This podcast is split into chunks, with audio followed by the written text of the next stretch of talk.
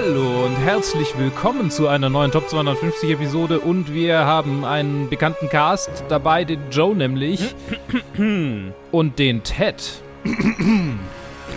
und wir reden heute über das war der Beitrag von Joe, der Beitrag von Ted. Äh, aber jetzt rede nur noch ich. Ja, ich bin dann raus. Tschüss.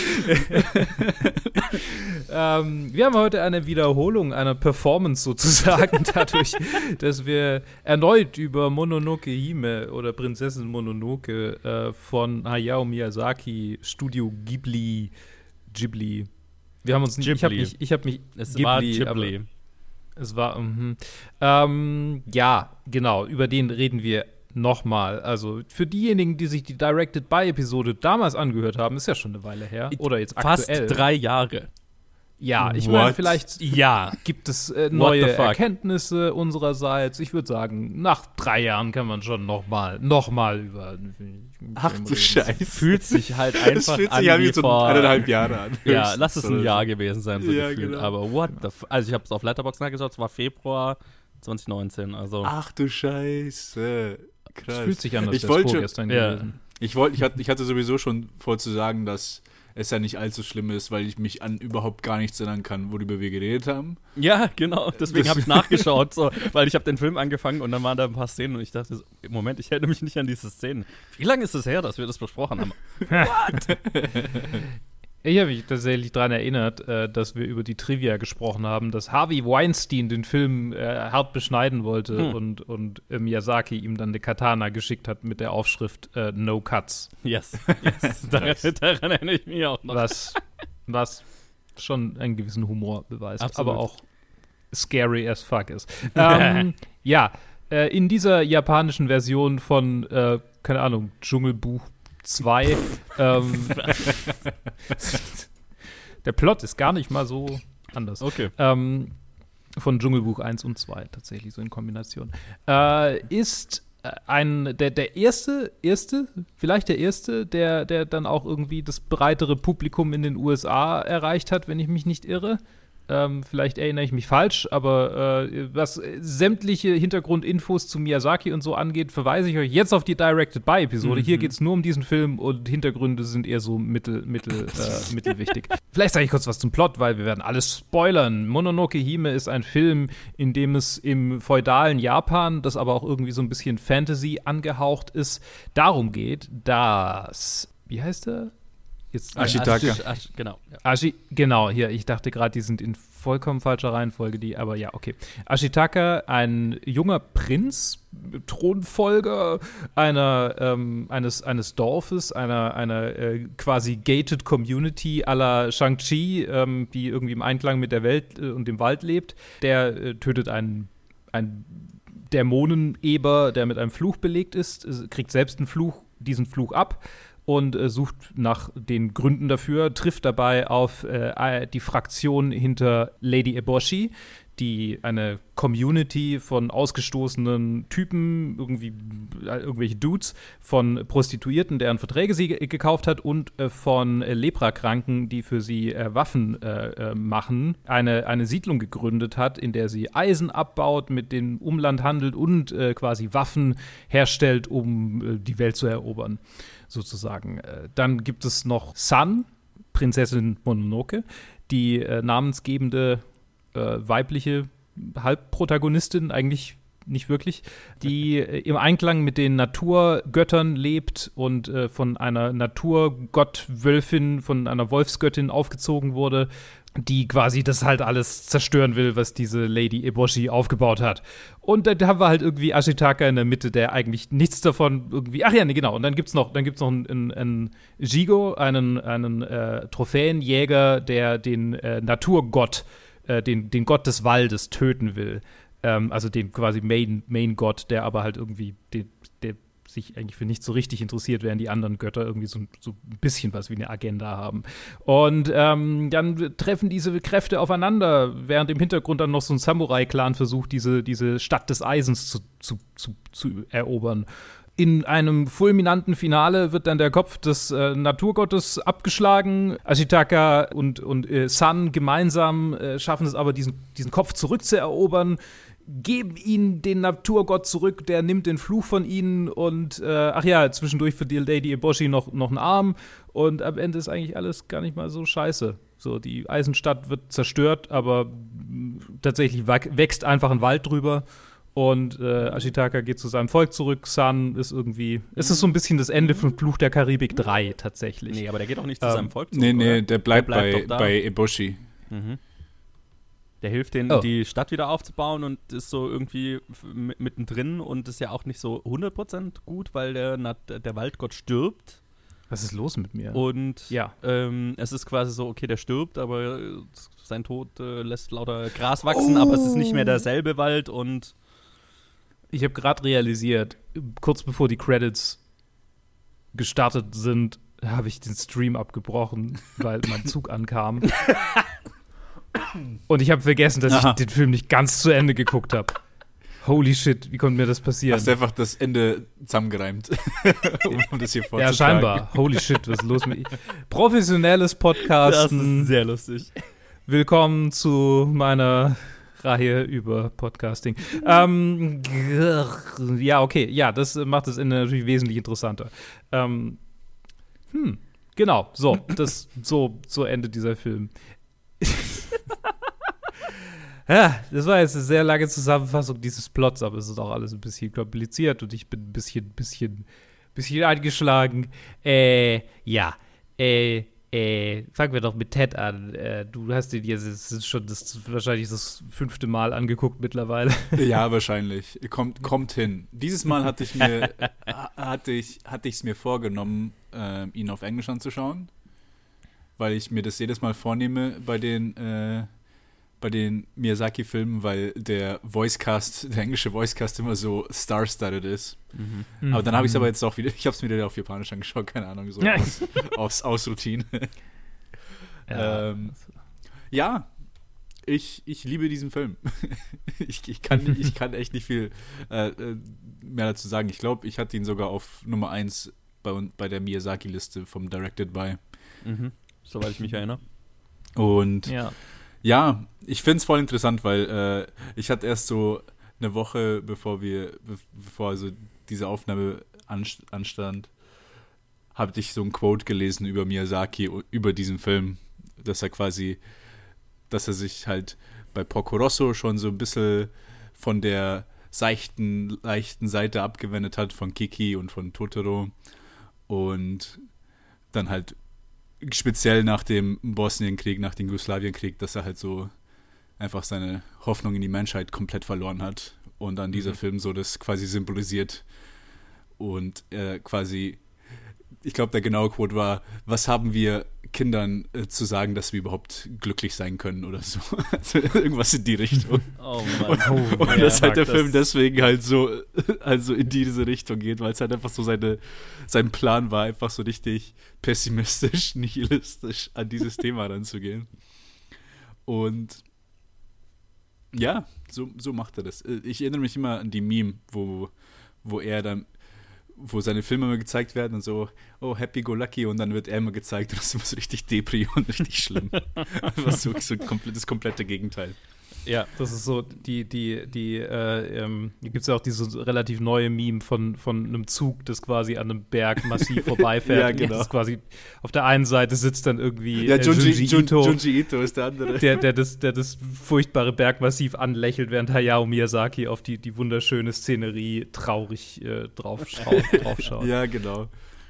Ja, und daran, daran musste ich, äh, daran, ich fand es ganz interessant, also mit denen da reinzugehen, weil es ist halt wirklich so, einfach so diese fette Aussage, die einfach die halt machen will und er sich einfach diese zwei Stunden dafür nimmt, um einfach mhm.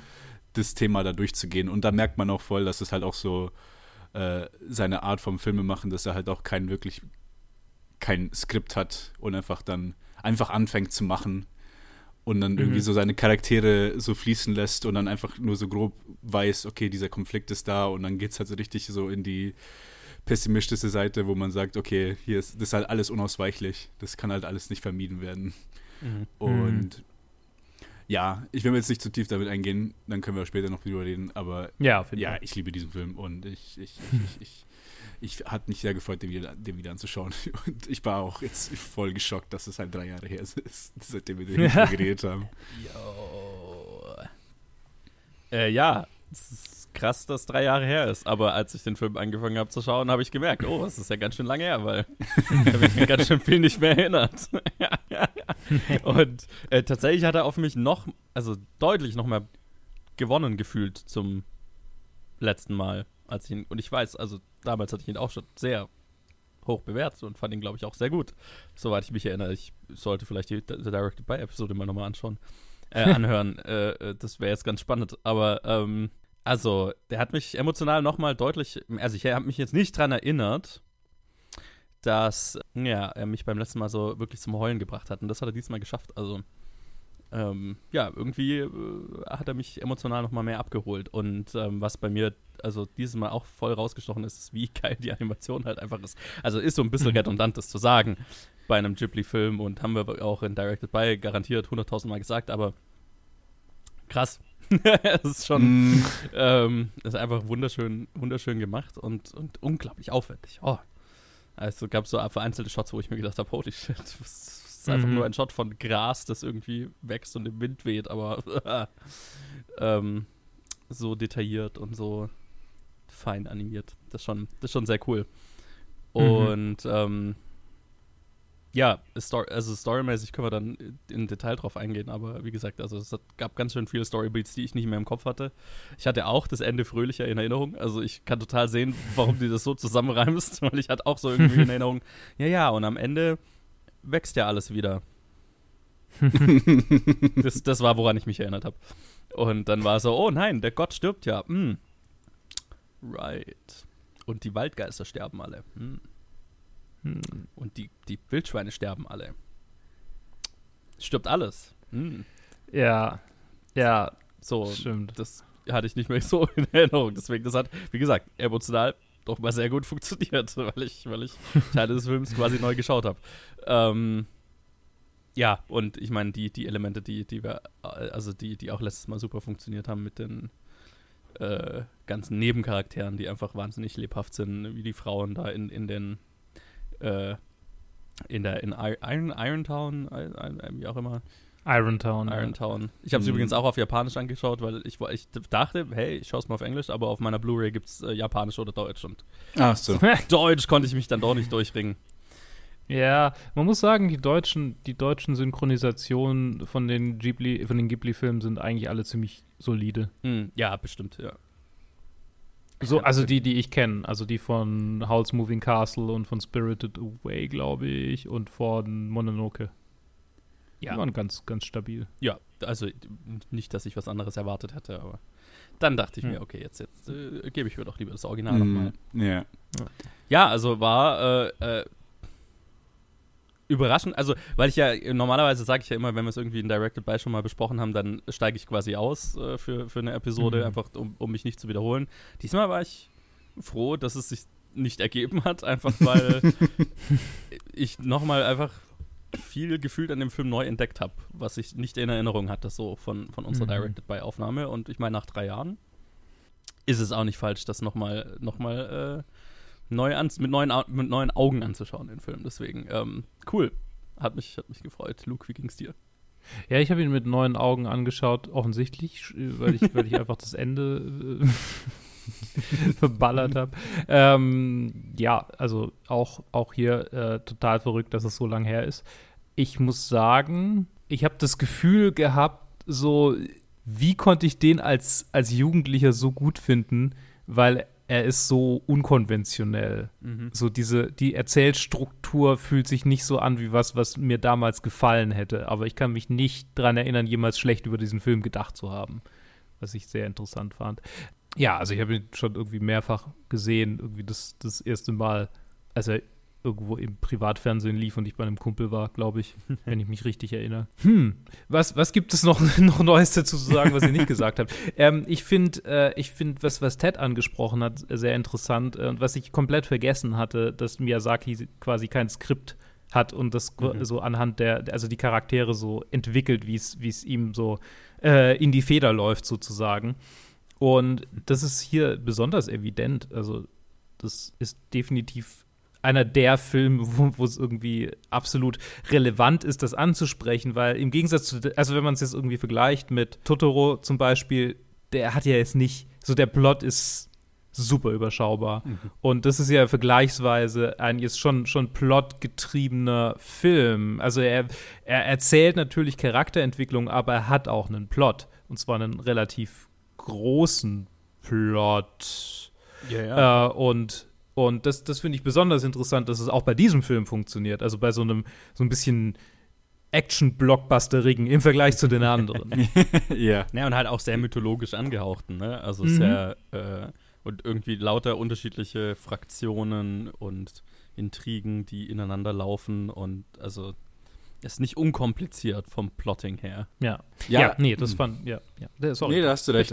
Ich, ich, ich, wollte auch nur noch dazu sagen, ist halt, ich, der Film, dieses Blockbusterige, ich glaube, das ist auch das, was halt dann auch dann so ein Teenager dran hält. Also mhm. der Film ist, wenn man, wenn man so, so das ganze Messaging und alles, also alles übersieht, was ich vielleicht vor zehn Jahren schon gemacht habe, als ich ihn so geschaut hatte.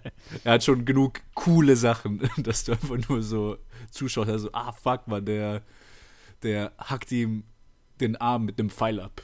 Oder also einfach so crazy ist, Zeug. Ja, aus dem Nichts. Das ist und das ist halt, und das ist halt einfach so, dieses, diese Szenen sind halt neben diesen sehr ruhigen Szenen, wo sie halt dann zusammensitzen am Feuer und Abendessen und ein bisschen quatschen. Oder davor einfach so diese Landschaftsszenen. Ich glaube, bei mir, mein, ich habe so ein Zwei-Monitor-Setup und ich habe seit fünf Jahren, glaube ich, so zwei verschiedene Dual-Monitor-Wallpaper äh, von halt Mononoke. Einmal, mhm. einmal diese Szene, wo diese ganzen Kodama aus dem Wald rausragen mhm. und halt bei diesem, bei dem Wind und einmal diese Szene ganz am Ende, wo halt dann die Wiese ge äh, gezeigt wird, halt gestretched. Und das ist halt diese Sache, du hast halt so ein, so ein Hin und Her zwischen richtig cooler Action und interessanten Charakteren und halt so richtig ähm, mystischen, stillen Momenten. Und es ist eigentlich schon extrem beeindruckend, wie, wie gut sich das Pacing dann auch anfühlt, äh, wenn man drüber nachdenkt, wie, wie schnell das eigentlich so von einer Szene zur anderen wechselt. Mhm. Wie schnell so eine, diese, mhm. die Action so von 0 auf 100 hochgehen kann. Und wie oft auch. Ich, ich habe ich hab ein paar Mal, gerade bei diesem Pacing, habe ich ein paar Mal an diese, an die alten, ähm, an die Samurai-Filme gedacht, die wir, die wir schon besprochen haben in der Top 250, die so sehr zerebral sind und dann plötzlich ist die, geht's, geht's mhm. durch die Decke und dann läuft es wieder normal. Und das ist es natürlich noch ein bisschen krasser als in diesem Film, weil einfach die technischen Möglichkeiten in der Animation ganz andere sind. Die auch, finde ich, extra äh, beeindruckend genutzt werden. Also, das war auch so eine Sache, die mir mhm. aufgefallen ist. Glaube ich, auch stärker im Vergleich zum letzten Mal, wo wir ihn besprochen haben, ähm, war die äh, Action-Animation. gibt ne, so eine Sequenz, wo er von zwei Samurai verfolgt wird, die mit Pfeilen auf ihn schießen, glaube ich. Mhm. Und dann gibt es so einen Shot, ne, also siehst richtig, wie der Pfeil sich im Wind, äh, äh, welchen Bogen der macht, ne, das ist keine, keine also das ich weiß gar nicht, wie ich es beschreiben soll, aber es ist halt einfach super cool animiert, wie er diesem Pfeil ausweicht, weil er so einen ja. Bogen macht und ja, es ist, ähm, ja, es ist wahnsinnig dynamisch. Und ähm, ja, das war auch mit einem Grund, warum ich mir gedacht habe, oh krass, das ist noch so viel aufwendiger animiert, als ich es noch in Erinnerung hatte. Mhm. Mhm. Also irgendwie mit dem Abstand, ne? Weil ich glaube, wir waren damals ein bisschen auch, auch gesättigt davon. So irgendwie, ja, okay, nochmal noch mal ein Animationsmeilenstein, ja. nochmal noch mal so ein krasser. Animation. Ich glaube, ich glaub, der Effekt war schon da. Der war, der war schon mhm. nochmal ein Sprung von, von Porco Rosso. Aber, puh. Oder Porco Rosso war hier davor, ne? Vor Porco Rosso war davor. Ich glaube, okay, das war der ja, Film direkt davor. Hm. Ich meine, das Ding ist auch, also für mich jetzt, ich habe ja diese ganzen Filme damals das erste Mal gesehen. Äh, als wir Directed by Hayao Miyazaki gemacht haben. Und ähm, das war jetzt der erste, den ich. Na, äh, Totoro habe ich irgendwann nochmal angeschaut, aber relativ hm. kurz drauf. Ähm, und das war jetzt das erste Mal, dass ich einen, einen, einen Rewatch äh, gemacht habe von einem von den Filmen. Und das war, also mit Sicherheit auch mit einem Grund, einfach weil ich das Hintergrundwissen hatte, irgendwie die, die ganze, ne, und auch, auch den Abstand dazu. Also es war halt nicht plötzlich alles neu. Und ähm, ja, wie du auch gesagt hast, ne, ich habe jetzt nicht irgendwie zehn andere beeindruckende Animationsfilme davor gesehen, äh, mit denen ich dann die ganze Zeit am, am Vergleichen war, bestimmt. Ähm, nee, es war einfach so ein, ein für sich geschlossenes Animationserlebnis und ähm, das war cool. Also ich, ich habe es auch gerade, also einfach weil ich, weil es gerade aktuell ist, ist dann, wenn das hier rauskommt, nicht mehr so aktuell, aber ich habe jetzt gerade die Serie Arcane gesehen, die wir mhm. gerade in den Reviews besprechen und das halt auch für, für jetzt heute eine unglaublich beeindruckende Animation. Ungl hat so Sequenzen, wo ich mir gedacht habe, holy fuck, wie, wie aufwendig das gemacht ist. Und einfach das dann im Kontrast zu sehen, ne? Ähm, mit, also bei Arcane sind es irgendwie dann so wahnsinnig beeindruckte computergenerierte Animationen und ähm, hier ist es das, dasselbe, aber halt in, und du weißt halt, das ist irgendwie größtenteils handgezeichnet. Ich weiß jetzt nicht mehr auswendig, ob hier ja. Computer ich, ich hab, mit drin ähm, war oder nicht. Ähm, Darauf kann ich nicht antworten, aber ich weiß, okay. dass ich vor, vor kurzer Zeit, äh, weil ich jetzt äh, mir TikTok geholt hatte, äh, ja. Hatte ich, uh. habe ich, hab ich einen TikTok zufällig, dann war, war, war auf meiner For You-Page und es waren zwei Animator, die über, über Mononoke geredet haben. Mhm. Und halt der eine, halt, eine sagt halt, okay, ähm, rate mal, wie viele äh, Frames of Animation oder ich weiß nicht, wie das. Cells? Cells. Cells, genau. Wie viele Cells ähm, dieser Film hat. Mhm. Und ich glaube, das waren etwa um die 140.000. Jesus, fuck. Yep. 144. 144.000. Und dann hat er gesagt, rate mal, wie viel der Regisseur davon selber gezeichnet hat. Und hat der, der zweite Animator gesagt, hm, 50. Hm? Und die, die wahre Nummer ist äh, etwa 40.000. Ja. Von bei 80.000 bei 80.000 insgesamt hat er, also bei 80.000 hat er mitgewirkt. Genau. Und also 40.000 hat, er, Genau.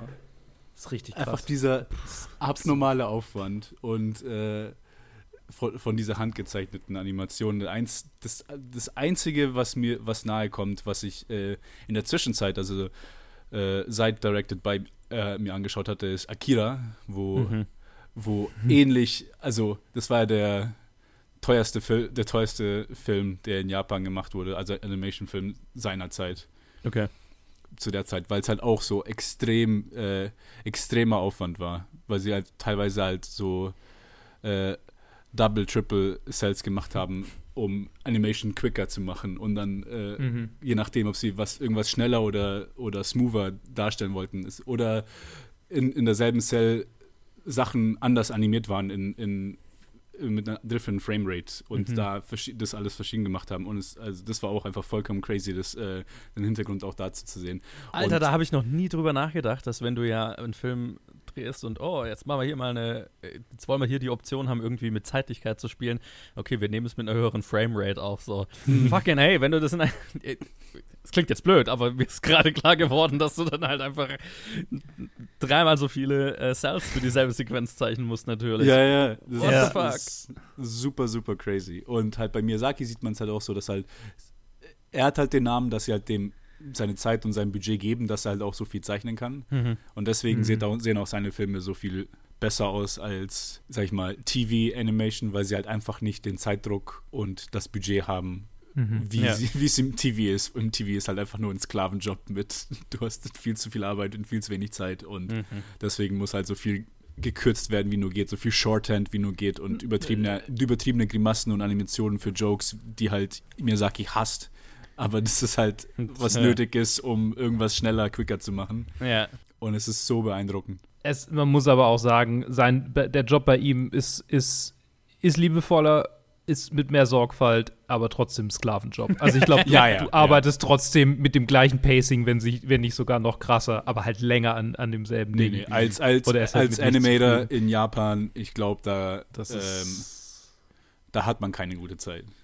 nee, nee, nee, nee. Beziehungsweise nicht nur das, sondern generell Anima- und Manga-Industrie. Du hast einfach keine gute Zeit. Du bist einfach mhm. überarbeitet. Äh, absolut. 24, das ist sowieso wie so, wie so ein Junge, der sich denkt, oder, oder ein Jugendlicher, eine Jugendliche, ein äh, Jugendlicher, ähm, der, der sie, sie sich denkt, ähm, yo, ich werde Spieleentwickler. Ja. Und dann hast du deinen ersten, deinen ersten, äh, wie heißt ähm, wo man, wo man irgendwie einfach 72 Stunden durcharbeitet, äh, Scrim oder, oder so. Mhm. Scrunch, ähm, oder Scrunch, Crunch, Crunch, ja. Crunch, Crunch, genau, deinen ersten Crunch Holy shit. Ja, nee, vergiss es. Ich habe gerade gedacht, dass das Ashitaka, wir haben ja schon ein paar Mal über die Self-Inserts von, von Miyazaki geredet. und vielleicht ist hier ein ganz subtiler kleiner Self-Insert, dadurch, dass der Hauptcharakter einen, einen Arm hat, der quasi nicht, äh, den er nicht kontrollieren kann, der von allein quasi tut. Äh, und, und dass Miyazaki so ein bisschen getrieben ist von diesem Fluch, der in seinem Arm steckt. Und der kann nicht aufhören zu ja, zeichnen ja. und zu animieren. I, I, quit, I retire. Und dann, genau. dann kommt es zurück. Ja. Ja, jetzt ist ja offiziell, dass er noch einen Film macht, also. Ja, ja. Oh boy. Mhm. Äh, übrigens äh, tatsächlich äh, witzig, dass wir den direkt nach, oder? Wir haben zuletzt Strange über, Love, über ja. Dr. Strange, Strangelove geredet, genau. das habe ich in der Review äh, gelesen, ja. Irgendwie ein lustiger Zufall. Ja, ja. Ja, äh, nee, also, pfuh. Ich glaube, die, die, die Filme von mir, also die, die Filme von Studio äh, Ghibli werden im, im Bereich der 2D-Animation kaum jemals einen ernstzunehmenden Gegner finden. Das ist einfach, das ist einfach ba Perfektionismus, ja. so, der, da, der da umgesetzt würde, wurde. Ein Perfektionist, mm. der die Ressourcen, der alle Ressourcen hat, die er braucht, um quasi sein, sein, seine Vision umzusetzen, sitzt da. Und dass er nochmal einen Film macht, erfüllt mich mit Freude. Und gleichzeitig muss man schon sagen, so seine, seine, seine, sein, das, der Rest, also so sein, sein, seine aktuelleren Filme, die haben irgendwie nicht mehr so richtig, also die haben, die sind schon noch genial und sind schon noch großartig, aber die sind nicht mehr, haben nicht mehr so dieses, dieses zusätzlich, diesen Drive, der, der vielleicht in einem jüngeren Mann noch so drin steckt. Naja, nenn es Wut. Aber ähm die Wut, ja, ja. Ich mein, Motivation hat ja verschiedene Gesichter. Okay, fair, fair enough, fair enough. Aber also ich meine, so, also jetzt natürlich auch drei Jahre her, bla bla bla. Aber hier, äh, ich fand ja schon, äh, dass er mit äh, The Wind Rises wirklich auf, auf einem absoluten High rausgegangen ist. Also mhm. ähm, der war ja, ich, also mein zweit Favorite oder dritt Favorite oder so. Okay. Mhm. Also ähm, ich, ich, erinnere mich noch, dass ich den halt extrem geil fand. Und halt weil, einfach, weil es auch so was ganz anderes war, aber halt sehr viel erwachsener, wenn man ja, so will. Ja. Äh, und persönlicher. Und halt persönlicher, auch. genau. Und also es hat mhm. sich so als, als, als Rentenfilm, als Ausstiegsfilm ähm, schon irgendwie richtig angefühlt. Deswegen, also er, ja. hatte, er hatte jetzt nicht den Moment, dass man irgendwie sagt, okay, seine Karriere ist irgendwie abgeflaut, wenn du so willst. Ne? Ja, aber ich, keine Ahnung, für ihn, wenn ich jetzt drüber nachdenke, also über all diese Filme. Ich glaube, für mich hat er, hat er aber auch keinen Low. Also nicht, dass er auf den High rausgegangen nee. ist, sondern für mich, er hatte keinen Low Point. Genau, ja. Am ehesten für, für viele Leute könnte man am ehesten sagen, dass Poco Rosso wahrscheinlich ein Low Point ist, im Vergleich zu den vielen anderen Filmen. Sure. War jetzt nicht mein Favorite, also ja. Mhm. Weil er halt auch wieder so, auch wieder so eine eigene Richtung einschlägt und mehr meandering ist als die meisten seiner Filme. Obwohl viele seiner Filme auch sehr meandering sind. ähm, aber er ist halt so, äh, er, ist, er ist eine andere Art von Film und ich kann mir am meisten vorstellen, dass der vielleicht so als, als sein schlechtester Film gesehen wird. Aber für mich gab es kein, gab's überhaupt keinen Lowpoint. Also von, mhm. von Nauschka bis in Wind Rises und deswegen mich auch sehr, also mich freut sehr, dass er nochmal einen, einen Film macht. Ich hoffe nur, dass es halt nicht. Nein, dass das nicht dann der, der Lowpoint ist. nee, aber auch, dass er sich einfach nicht, dass er sich ein bisschen. Äh, bisschen, äh, so ein bisschen den Stress wegnimmt, ein bisschen relaxed, so. keine Ahnung. Naja, ich habe ich hab letztens ähm, vor kurz vor einer Woche oder so habe ich eine Doku gesehen über ein über den Einz über das einzige Sushi Restaurant, das drei Michelin Sterne hat in Tokio und den oh. äh, den Gründer dieses Restaurants, ja, ja, der immer oh, der Inhaber. Doku wollte ich wollte ich auch noch sehen. Die soll so gut sein. Ja, und es ist einfach so, äh, er ist, es ist dieselbe Art Person. es ist halt dieselbe mhm. Person und für ihn ist es einfach nur, statt, statt Animation ist es, ich mache Sushi und ich mache das beste Sushi auf der ganzen Welt. Ja. Und ich will nur die besten Zutaten von den besten Leuten. Und ich arbeite nonstop, ich bin nie, nie zu Hause, ich zwinge meine Söhne in, in meine Arbeit rein. Meine, meine, Söhne werden jetzt übernehmen. Und also man merkt so äh, in den Interviews einfach so, ah, also er kommt mir wirklich er kommt mir nicht wirklich als Person vor, die, mit der ich gut klarkommen würde. Und mhm. vielleicht, wenn, mhm. wenn er mein Vater wäre, dann hätten wir wahrscheinlich keinen Kontakt. Ja. Aber mhm. es ist halt so unglaublich faszinierend, jemanden zu sehen, der, also der so 100% dedicated ist oder ja. halt auch obsessed. Und ja.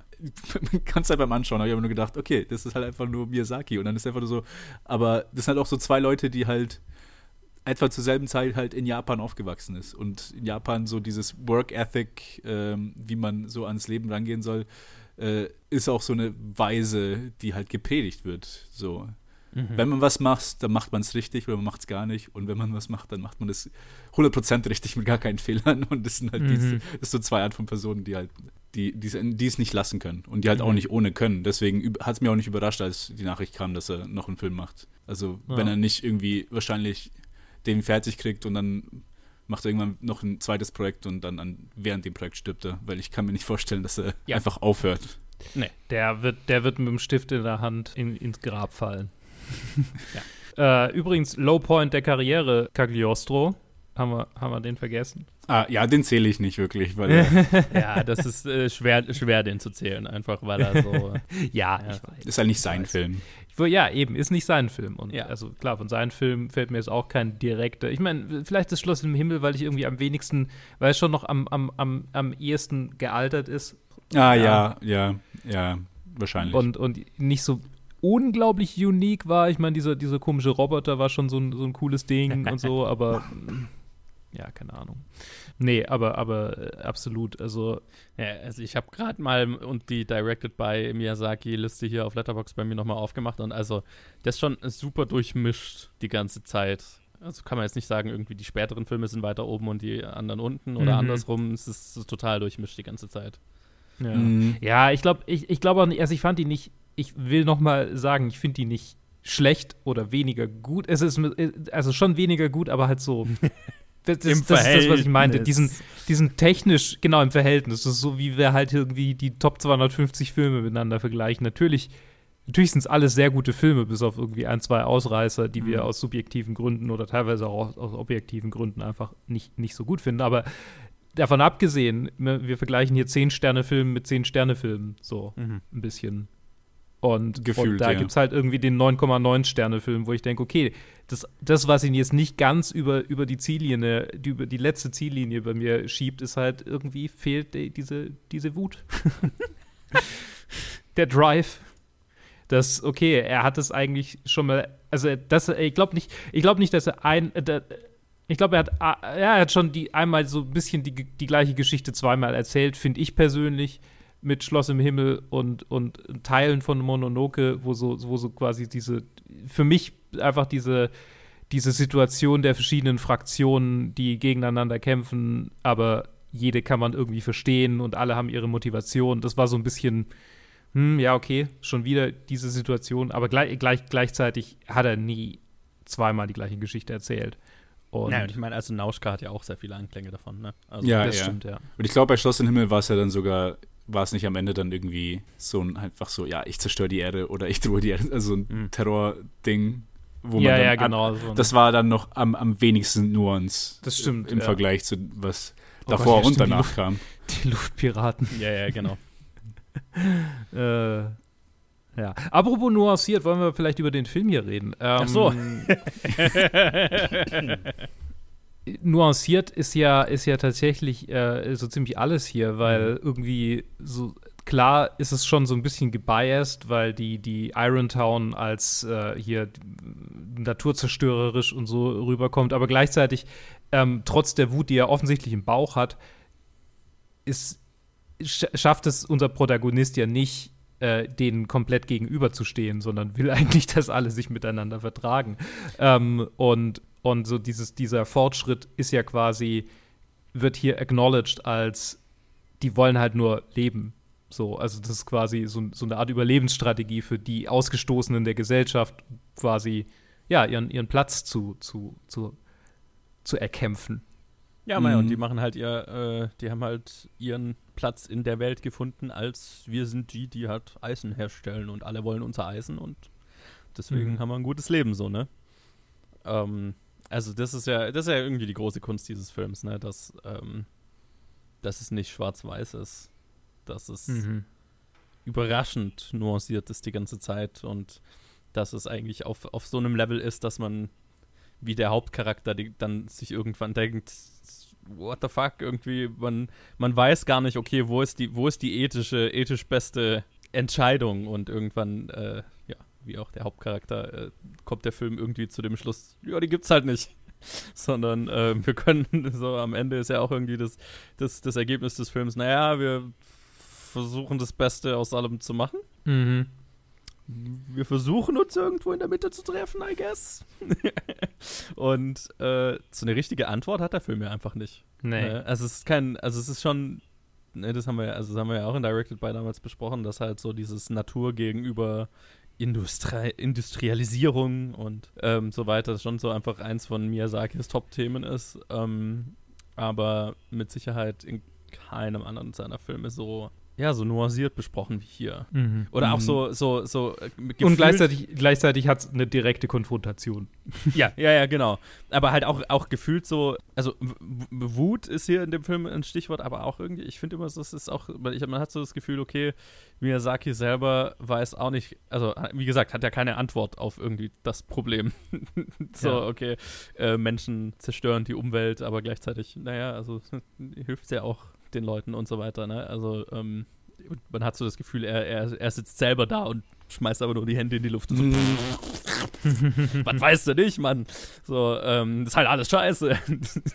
ja, ja, das, das, das, hat, das war mein, äh, mein großer Takeaway. Ja. Im Sinne von einfach diese Unausweichlichkeit. Mhm. Von, du siehst halt diese, diese äh, Fraktionen, die jetzt bis auf dieses Abstrakte mit diesem, ah, dieser andere Lord, der jetzt angreifen will oder der Emperor so mhm. weit weg, sondern die, die halt äh, vor Ort sind, du kannst alle verstehen und du kannst auch bis zu einem gewissen Grad kannst du dich hinter all stellen und dann ist einfach so, ja, okay, Friction ist hier, das, das, da, da kommt man nicht davon weg. Also Konfrontation mhm. ist unausweichlich und das fand ich, also für mich auch so stark, weil er, ich glaube, auch ganz äh, bewusst einfach keine Antwort auch geben will. Er hätte einfach, er, das hätte einfach plump ein Pro-Nature-Film werden können, wo einfach mhm. so, ah, die Natur siegt. Ashitaka hat mit dem Gott irgendwie das geregelt.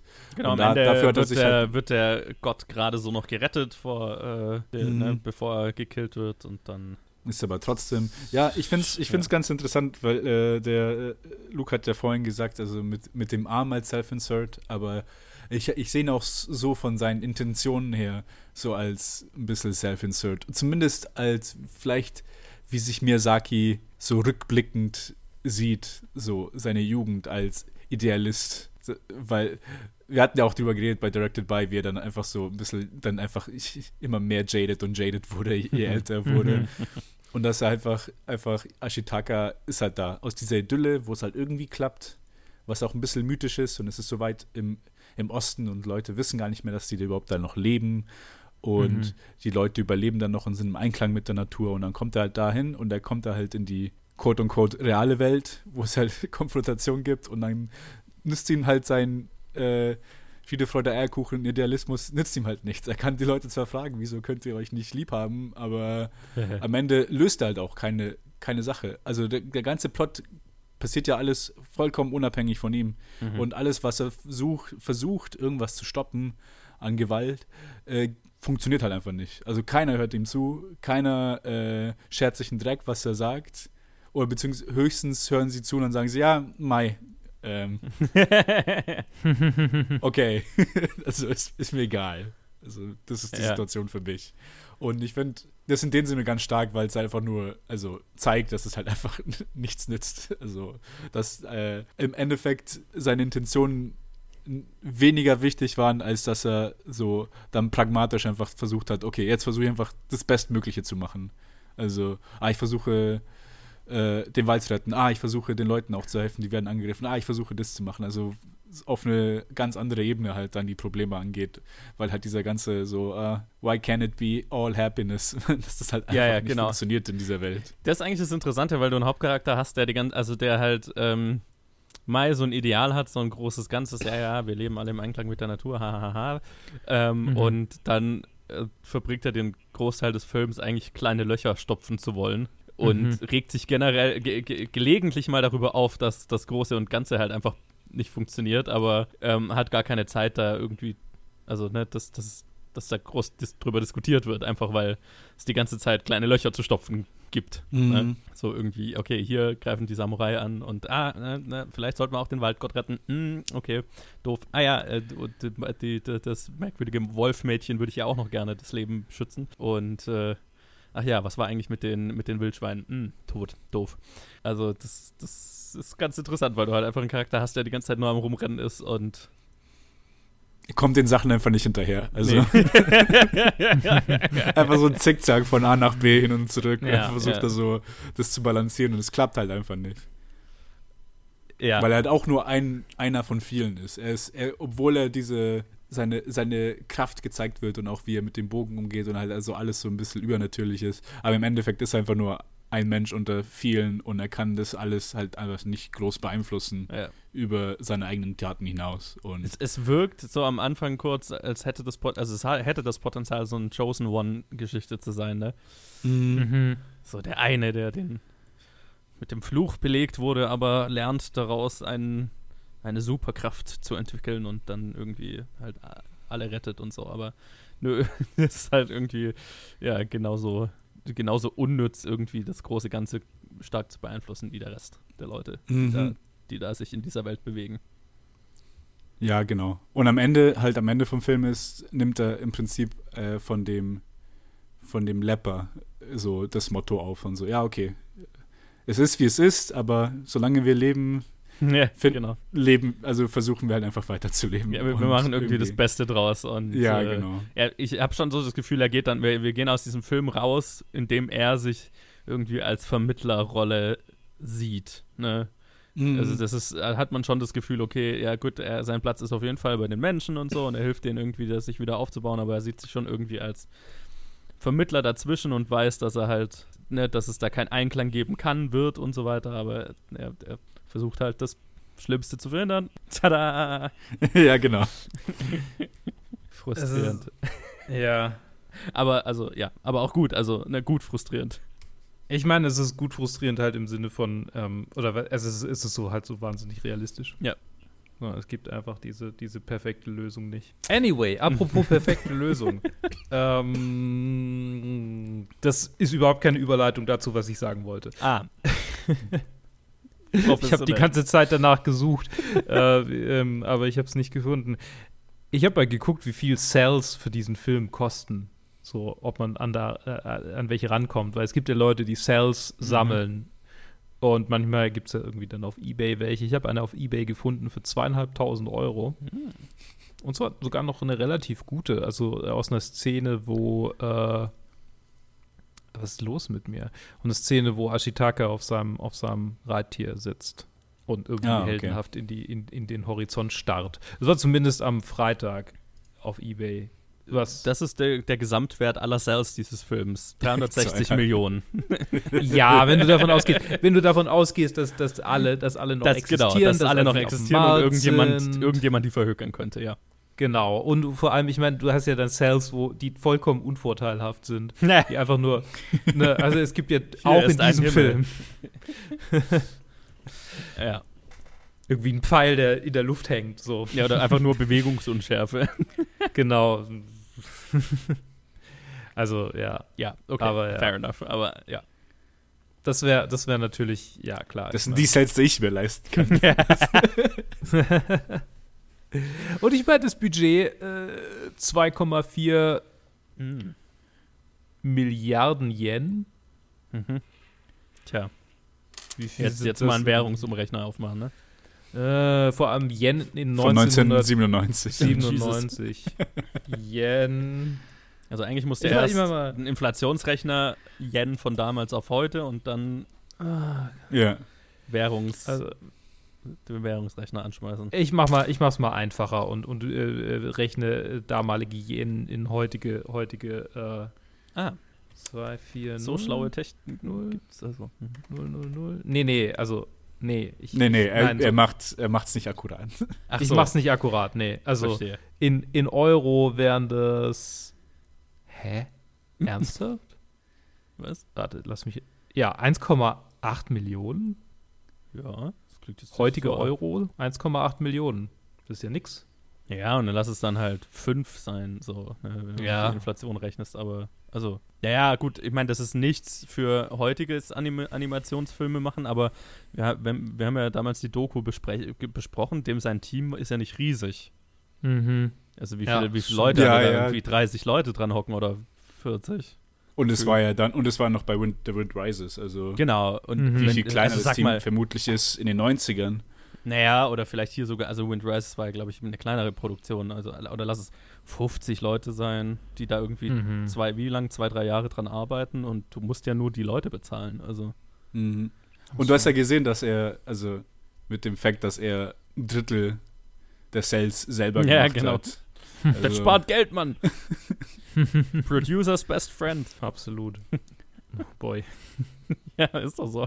Wenn der Regisseur halt einfach, ja, zahlt mir mein Gehalt und äh, ich äh, leiste auch noch äh, ein Drittel der Arbeit oder so. Hier lege ich einfach drauf. absolut krank. Es ist absolut krank. Also stell dir mal vor, dass der wäre der wär nicht so, dann, dann würde es deutlich mehr kosten. Das ist schon, das ist schon verrückt. Sich. Also ich, ich, bin, ich bin echt gespannt auf den neuen Miyazaki-Film. Ja. Ich meine, also ja, jetzt, je mehr ich über das Budget nachdenke, desto mehr macht es eigentlich Sinn. Also einfach, weil du nur so, also die, diese gigantischen Budgets, die manche Animationsfilme und so weiter heute haben, ist ja einfach nur diese Unmengen an Leuten, die du für Computeranimationen beschäftigen musst. Mhm. Die so viel kosten. Ja, und gelegentlich so ein bisschen Software, die du vielleicht kaufen und schreiben musst, aber mhm. klar. Leute sind beim Animationsfilm der größte Kostenfaktor und wenn du halt einfach nur dein Team von 50, keine Ahnung, lass es 100 Leute sein, keine Ahnung, die daran gearbeitet haben, hast, ja, kostet auch nicht so viel. Hm. Das ist schon, das ist schon, äh, ja, ja, ja, klar.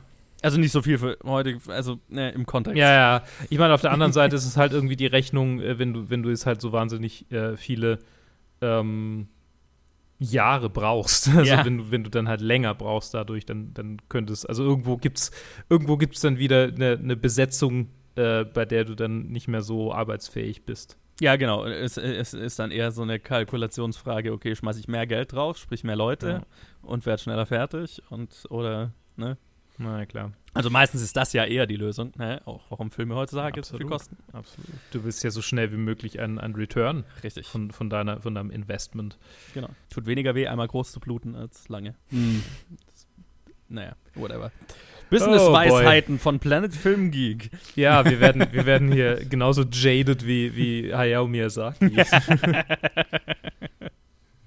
ist heutzutage nicht mehr möglich, solche Filme zu machen. Ja, belehr uns eines Besseren. Ähm, ich habe so wenig Trivia zu diesem Film, weil wir alles schon mal besprochen haben. Das ist so furchtbar. Ja, aber es ist drei Jahre her, hol noch mal ich raus. Ich kann Mann. mich an nichts erinnern. Also. Ich kann mich an nichts erinnern, das gibt's ja nicht. Ich habe es alles über, überblättert, weil ich dachte, das ist eh nicht so relevant. Moment, da muss ich, muss ich wieder nach oben gehen. Aber derweil, also ich meine, es ist ja, es ist ja ein Teil des Miramax-Deals mhm. gewesen, äh, dieser Film hier. Und äh, Neil Gaiman äh, hat quasi die, die, das Skript, die, die, äh, die englische Version adapted. Und eigentlich mich. wollte, wollte Harvey Weinstein, äh, dass äh, Tarantino das macht. Was? What? Oh Gott. What the hell? Ähm, ja. Also kann man machen. Ja, kann man. Aber ich meine, keine Ahnung. Ich meine, Tarantino, äh, Kill Bill war danach. Danach, nee, ja, ja. Danach, ja. Ja, ich meine, Tarantino hat ja, hat ja schon so, äh, ein, sagen wir mal, eine Affinität zu japanischer Animation oder japanischen Klar, ne? Filmen. Ja, ja, das hätte ähm, schon auch irgendwie funktioniert, aber halt. Hätte funktioniert, denke ich. Ja, das wäre jetzt kein Tarantino-Film geworden. Nur weil, also. Nee. Ich fände es immer, ich fand's ganz halt Ja, das wäre. Ja, stimmt. Ich fand es lustig, einfach nur beim Anschauen, weil ähm, ich glaube, äh, nicht ich glaube, äh, die, die, die Subtitles, die ich hatte auf Englisch, die waren für den englischen Dub und nicht für das originale mm. oh, Japanisch. Oh. Immer blöd, ja. Immer anstrengend. D deswegen, ähm, also ich kann jetzt, ich kann kein Japanisch, aber so diese Basic-Sachen, keine Ahnung. Er sagt Arigato oder sowas und dann steht halt irgendwas anderes da. Ich so, ja, okay, nee. das, das, hat er jetzt Gesundheit. gar nicht gesagt. nee, was, was mir am meisten aufgefallen ist, ist immer so die ruhigen Momente, oder nicht mal ruhige Momente, sondern einfach so, dass, dass halt hier quasi auch von Miramax vielleicht die, die, die, die Anweisung kam, dass vielleicht manche Sachen einfach nicht klar sind. Und dann da, wo halt eigentlich nichts gesagt wird im Japanischen, gibt es dann immer Hin Hintergrundcharaktere, die halt irgendwas sagen. Oh ja, ja, um, genau. Um, um irgendwas zu beschreiben. Und dann sehe ich immer die, äh, so die Subtitles, während niemand was sagt. Und so, mhm. ah, what is this guy doing here? Und dann kommt Ashitaka so zwei Sekunden später ins Bild und ich so, ah, come on. Also, uh. Und das, das passiert da wirklich so so im, im Drei-Minuten-Takt, wenn, wenn viele, wenn irgendwie so Sachen passieren, dass irgendwas im Hintergrund halt dann gesagt wird, einfach, damit die Leute irgendwie nicht ähm, verloren sind. Ich weiß, bei einer Szene ist es mir, fand ich es sehr unnötig, obwohl es halt so eine kurze Sache ist. Es ist diese eine Szene mit, mit, diesem, mit dem Pfeilen, die Johannes angesprochen hatte, wo er verfolgt wird von diesen beiden und dann streckt der eine den Arm aus und sendet den anderen nach links. Also quasi einfach nur und mhm. nach links geschickt und andere geht halt nach links und ist halt ohne Dialog im Japanischen. Aber im Englischen ist halt, you go that way. Und I ah. go this way. Das also, ist okay. Das erinnert mich so sehr an, an die Bud Spencer Terence Hill Filme, wo gefühlt keine Sekunde in den deutschen Dubs äh, still sein darf, ohne dass einer irgendeinen dummen Spruch macht. So, so und das gibt's doch auf die Mütze. Und, und solche, solche diese Geschichten. Ja, das ist irgendwie, Dubs sind komisch. Dubs sind ein komisches Ding. Mhm. Ich würde wahnsinnig gerne mal bei einem mitmachen, irgendwie. Ich stelle mir das sehr lustig vor. Ja. Sehr anstrengend, aber auch sehr lustig. ähm, ich meine, es ist, es ist irgendwie ein kreatives Ding für sich so, ne? Also, mhm. und ich finde das schon kreativ gelöst, wenn man irgendwie sagt, okay, so bestimmte Sachen, die sich durch äh, nicht erklären, wenn man nicht japanisch äh, kulturell irgendwie äh, versiert ist, dass man das irgendwie über den Dub noch löst, durch mhm. irgendwelche Hintergrundcharaktere, die noch irgendwas reinwerfen oder so. Das ist schon kreativ einfach, ne? Und ist auch, mhm. finde ich, eine intelligente Lösung. Deswegen, da bin ich auch gar nicht böse. Es ist halt weird, wenn du dann die, nee, nee. Untertitel dafür ja, hast. Ja, genau. das war halt einfach nur komisch, weil es mir dann aufgefallen ist. Ich so, oh, es, es redet halt gerade niemand. Ja, das ist halt so ein bisschen absurd dann, aber aber eigentlich cool. Also, äh, das, das, ist dann schon wieder irgendwie eine Arbeit, die, die ich cool finde. Und wie gesagt, beim Animationsfilm stört es mich ja auch immer nicht. Deswegen. Ja. Was aber, aber auch ganz gang und gäbe ja. ist bei, bei, also bei Anime weiß ich es zumindest. Ich weiß nicht, wie es bei, bei anderen Dubs ist. Mhm. Aber bei Anime weiß ich, dass es wirklich gang und gäbe ist, dass einfach so in so Stillen einfach nur reingesprochen wird, um Sachen zu erklären. Mhm. Ja. ja. Apropos übrigens lustig noch, das war der erste Film, bei dem Miyazaki gesagt hat, ja, jetzt sollte ich in Rente gehen. Ja. 1997. Oh, boy.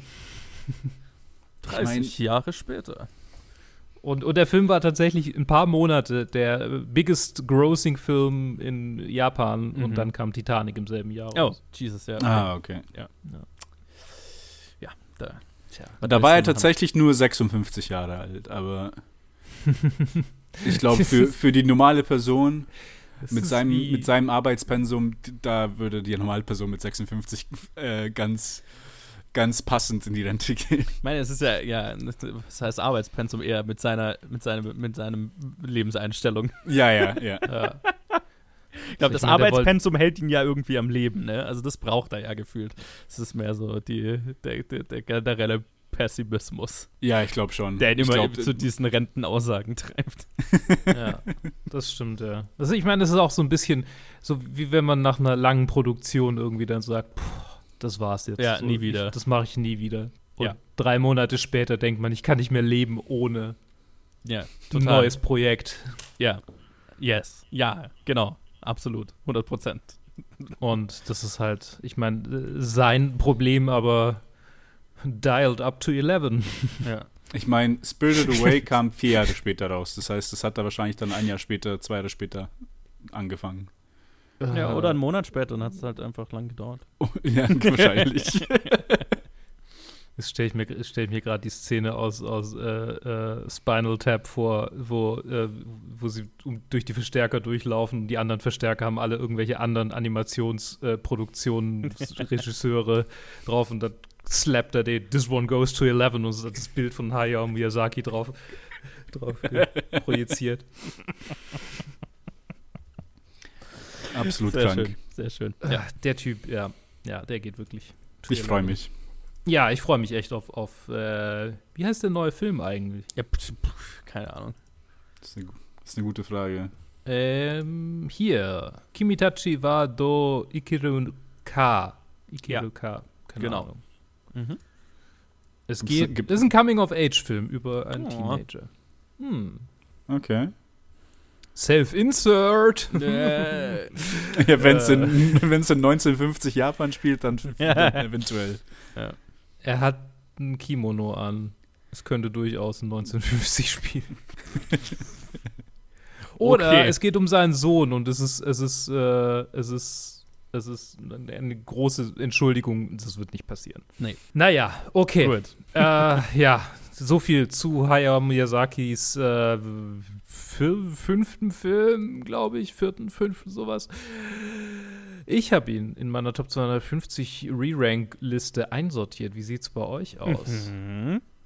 Ja, sehr Äh, schön. Ich habe ihn ja. auf Platz 21 Mhm. über Parts of Glory und unter Witness for the Prosecution. Recency Bias. Wow, wow. Witness ist ja bei dir puh, krass weit oben. Hm, hatte ich mich gar nicht mehr Ja. daran erinnert. Okay. Ähm, bei mir war der Recency Bias noch ein bisschen, ein bisschen Hm? stärker. Oh. Nummer 1. Ich, hat, ich hatte ihn tatsächlich auf Nummer 1 gesetzt. Ah, Ah! Aber dann habe ich heute die ganze Zeit drüber nachgedacht, ob, ob, es, ob, ob er einen gehört oder nicht. weil, weil ja Spirited Away bei mir auf Nummer 2 davor war. Und ich so, ja, aber ich mag eigentlich Mononoke noch lieber. Also Mhm. eigentlich gehört er auch oben, aber eigentlich so die ganze komplette Top 10 müsste ich nochmal anschauen, um das, äh, um, um die wirklich gut einzuordnen. Und dann hatte ich ihn zwischenzeitlich wieder runtergesetzt, aber jetzt nach dem Gespräch und einfach nur realisiert habe, wie sehr ich diesen Film mag, ich habe ihn dann wieder zurück auf Nummer 1 gesetzt. Immer noch Sehr mit Spirited Away auf, auf, auf der 2? Nee, jetzt ist Spirited Away auf der 3 und Ah, Parasite ist auf der 2. Ach, Ich fühle ja, mich genau. so richtig, ich fühle mich richtig komisch, dass das meine Top 3 ist. Also gerade mit Mononoke, du. Parasite und Spirited Away. So ein richtiger Völlig okay. Weeaboo äh, Top 3. Völlig, völlig, das ist Das doch. ist alles gut, alles gut. Kein, kein, kein No Judgment here. Ich habe ihn auf Platz 31. Äh, hinter Good, the Der Bad and the Anti-Weep. Ja, genau. Ich habe ihn höher als Spirited Away, ne? Der ist auf 38. Uh. Ähm, hinter Good, the Bad and the Ugly und vor dem ersten Herr der Ringe. Okay, okay. Boah, der erste Ring ist bei mir auf 12. Also das ist ja auch weit auseinander. ja. Bei mir ist der Äh. auf 31. Äh. Tatsächlich, ja. Ja, passt. Die muss ich mal wieder angucken. Recency Bias und dann setze ich sie wahrscheinlich wieder in die Top 10. Die Herr der Ringe Filme. Ich schaffe jetzt einfach nur alles einfach so nach Ja, oben durch ist und einfach alles nur runtergeschickt. Das ist am Ende, am Ende wird die Serie tatsächlich einfach so funktionieren, dass wir alles nochmal noch mal angucken und nochmal angucken und dann wird es einfach so irgendwie durcheinander gewirbelt. Äh, nee, am Ja, liebsten machen wir dann ähm, Nee, wir machen dann Top die, Let 250 machen wir Letterbox. wir machen die Letterbox Top 250, Ja, genau. weil die ist faszinierend. So. Ähm, ja. Also Anyway. In fünf Jahren dann. Yeah, anyway. Ja, genau. anyway, anyway. Ähm, wir reden natürlich auch nächste Woche wieder über einen Film und das wird einer vermutlich aus Directed By sein, weil wir abwechselnd Ach so, rausbringen. ja. Aber die Woche drauf könnt ihr dann hören, wie wir über einen anderen Film aus der Top 250 reden. Mhm. Und zwar Und Nach aktuellem Stand äh, Oldboy. Yo. The Boy. Nice. Hab Der- ich tatsächlich noch nie gesehen. Den hast du. Oh, mich auf den. ho, ho, ho. Aha, okay, interessant. Okay, sagt Ted nichts zu Oldboy. Weißt du den. Twist? Äh, nein. Okay. Don't read. Also, Ich weiß, dass er am Nicht. Anfang aus, aus einer, ich glaube, aus einer Kiste raussteigt oder sowas. ne, okay. äh, Mehr brauchst du nicht Aber mehr weiß ich nicht. Okay, gut.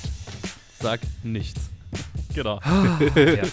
Da bin ich sehr Alright. gespannt auf übernächste Woche und ihr könnt auch gespannt sein. Bis dahin, äh, bleibt doch äh, so äh, neutral gegenüber allen eingestellt und harmoniesüchtig wie der Protagonist von Mononoke Hime, dessen Name mir jetzt schon das fünfte Mal entfallen ist. So harmoniesüchtig wie der, der die ganze Zeit Leute köpft und Arme abschießt. Und, Aber auf der anderen Seite sagt, ja, wir sollten uns alle lieb haben, kämpft nicht gegeneinander. Zack! Mit einem Pfeil den Arm glatt durchtrennt wird er das geschafft. Look Keine what you Ahnung. made me do. Bis, bis, nächstes Mal, bis zum nächsten Mal. Es wird nicht besser. nee. Tschüss. Ciao.